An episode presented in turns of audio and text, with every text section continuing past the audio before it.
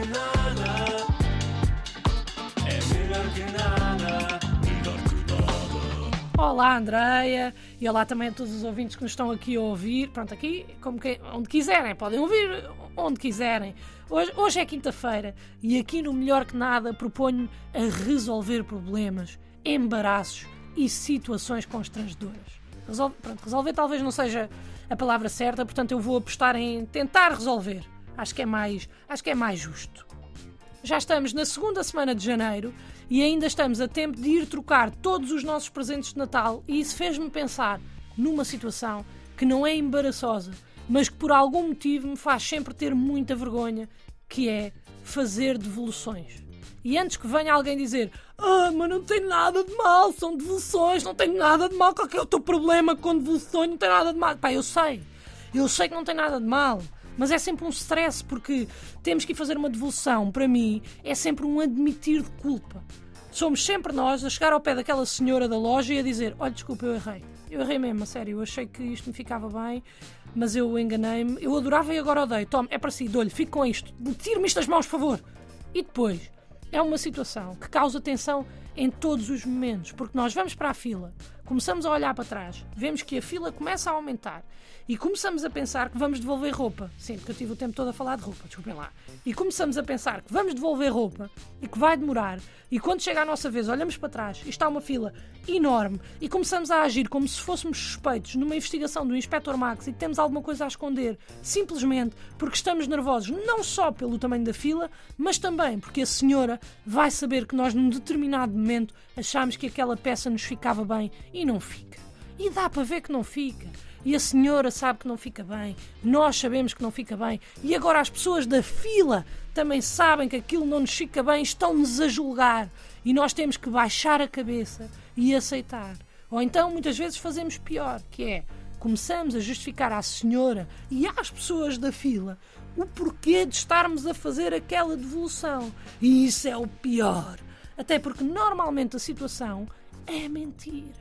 É tudo mentira. Estamos só a inventar uma mentira gigante para desconhecidos. E a verdade é que ninguém quer saber e nós continuamos. Ah, não, não, porque. hum, Pronto, você percebe, eu, eu realmente achei que me servia, até experimentei na loja. Mas depois cheguei a casa, não sei o que aconteceu, depois já não servia, porque está grande, está grande, está gigante, aliás. Não, é que eu na vida, juro, eu na vida nem sou indecisa, eu achava era que queria.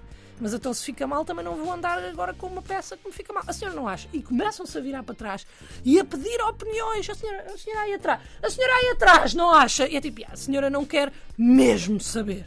Portanto, aqui a minha sugestão é, como à partida não conseguimos mesmo fugir ao instinto de explicar, peguem no telefone, abram o WhatsApp e mandem um áudio a contar a vossa novela de estarem a devolver roupa a alguém.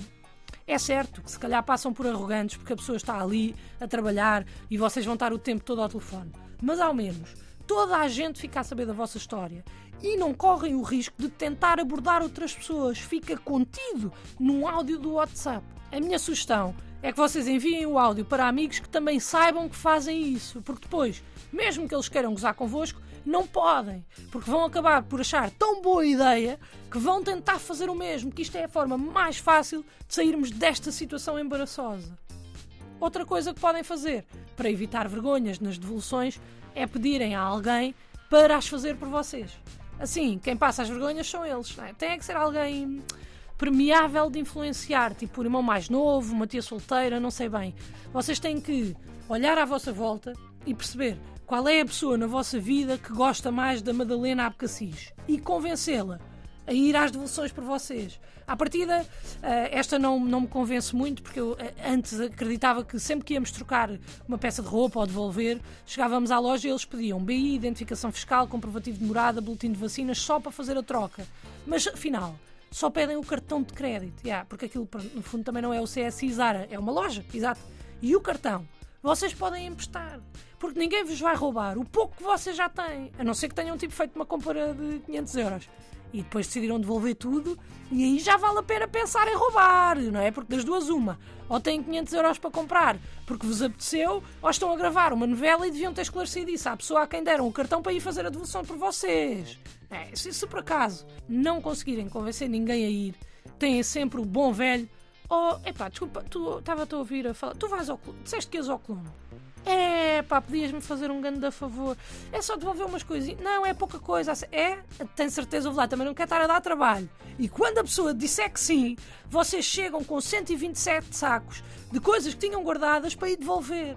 E a única coisa boa de ir devolver coisas que já comprámos é que, como já gastámos o dinheiro, quando o dinheiro nos cai na conta, parece que recebemos ali um bónus. Parece que a Zara nos está a oferecer 79,99 e ficamos todos contentes, como se tivéssemos acabado de ganhar uma raspadinha. Não faz sentido, porque na realidade aquele dinheiro é dinheiro normal, que nós já tínhamos ganho, não é nenhum bónus. Mas pronto, vale a pena, vale a pena pela sensação.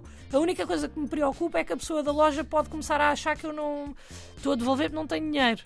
É, e pronto, e estou a devolver aquela suéte com um ursinho e uma t-shirt da Stranger Things porque estou pobre. É, e eu tenho medo que ela tenho medo que ela pense que eu estou pobre, mas pronto, eu fico a sentir-me mais rica e isso é melhor que nada. Melhor que nada.